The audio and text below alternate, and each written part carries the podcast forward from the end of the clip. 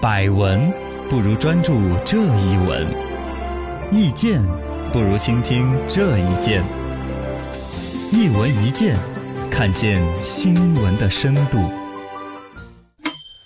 好消息，好消息，小孩儿都可以学编程了。最近呢，苹果哦，那个最近呢， 很是多苹果的 CEO 库克尔出来说的嘛？对对对对对，在新加坡嘛接受《海峡时报》的时候采访的时候，就呼吁大家就说，代码是一种全球性的语言。如果未来呢，孩子们只能在母语当中学一种语言的话，应该要学会写代码。呃，母语之外嘛，嗯母语之外呃一个是母语肯定要学习的嘛，二外其他的第二种语言大家想的是英语、法语、中文呐、怎么学？其实他说的完全都不用了，嗯跟人类交流已经没有必要 了嘛。第二种语言就母语之外的就学一下编程，对，那就跟电电脑打交道嘛。对对对他是一个科技公司的老板儿，我觉得这么说很正常。啊， 我们要不然人人都这个调性啊写代码，啊！对，人人都去写代码，其实我觉得不完全正确。嗯这里边有一种焦虑，就是觉得将来人会不被机器替代嘛？呃，肯定有些工作会被吗？但是我们就做那种没被替代的不就完了？做内容基本上是不 会对呀、 反正最近几年，一个是阿尔法狗，不是围棋把柯洁给吓赢了。嗯，把柯洁逼到了斗斗地主的市场 里面，对立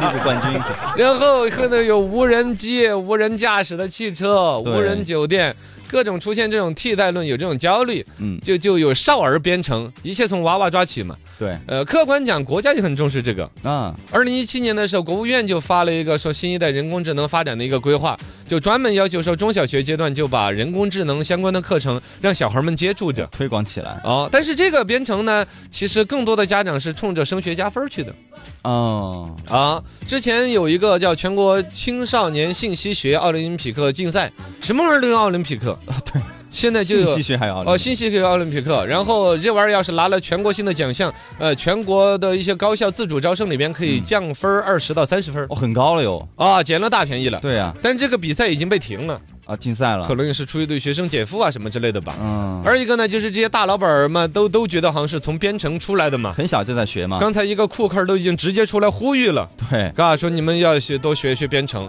而一个人家翻嘛，就比尔盖茨，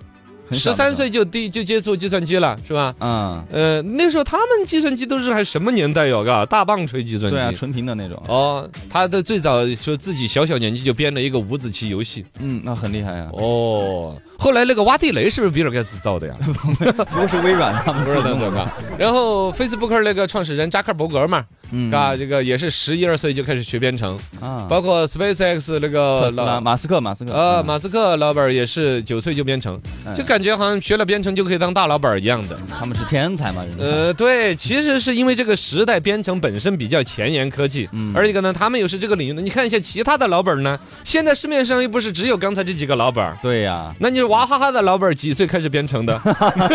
没有啊，李嘉诚几岁开始编程？李嘉诚现在都还不会编程， 那还不影响他当大老板吧？只是这举的例子都是科技公司领域的嘛。是是是，不是说呢，确实编程作为未来这个时代可能会很重要的一种工具，嗯应该重视。对， 而且现在的编程呢，也也不是说真的就会编程序，四到六岁就只是一个启蒙阶段，有一些编程的游戏，哦，让他接触了解了呃，解，什么是程序，怎么控制一些硬件儿。嗯，呃，到七到九岁的时候呢，就是培养一些抽象思维啊、逻辑方式，比如说用通过拖拽呀、拼接模块儿来学习。啊，这儿有一个模块儿是录音的模块儿，对这儿有一个模块儿是播放的模块儿，这两个模块儿一结合，就就是播学放器是吗？这啊，对啊，这就是一个鹦鹉学舌的程序啊。啊，你说一句，他就回你一句啊。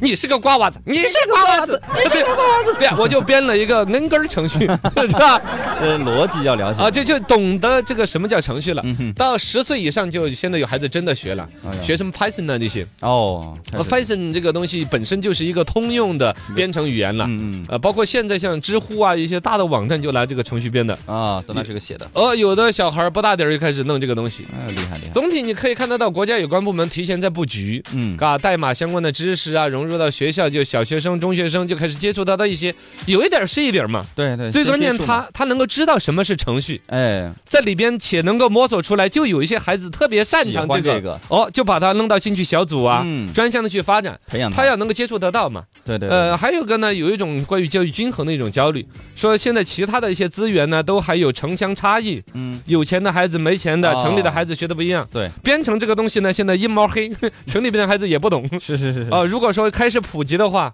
且到农村城市孩子教育方面又是一个平衡，嗯，是吧？对。但总体来说，我觉得还是一种焦虑，甚至到一个国家都好焦虑的那种感觉。嗯，我们这未来个发展国家不会缺写代码的人的，啊，人才我就觉得不缺了反而是缺一颗从容的心。就哪怕你要让自己的孩子去学代码，绝对不是说你看啦，扎克伯格儿都学代码啦，库克都让我们学代码啦，全社会将来都会被机器人取代，不是一种焦虑催生着让孩子去学代码。嗯如果让他学，应该是自己的孩子喜欢，喜欢，对，兴他趣爱发好现他有那种天赋，对，将来艺术仍然有市场，嗯其他的各种心理学、人际交往、心灵抚慰，有太多的领域不会被机器人取代的。对对，不是因为焦虑而让他学，是他如果有这方面的天赋，嗯且尊重孩子的这个天赋，还是看他自己。哎，就是这个意思啦。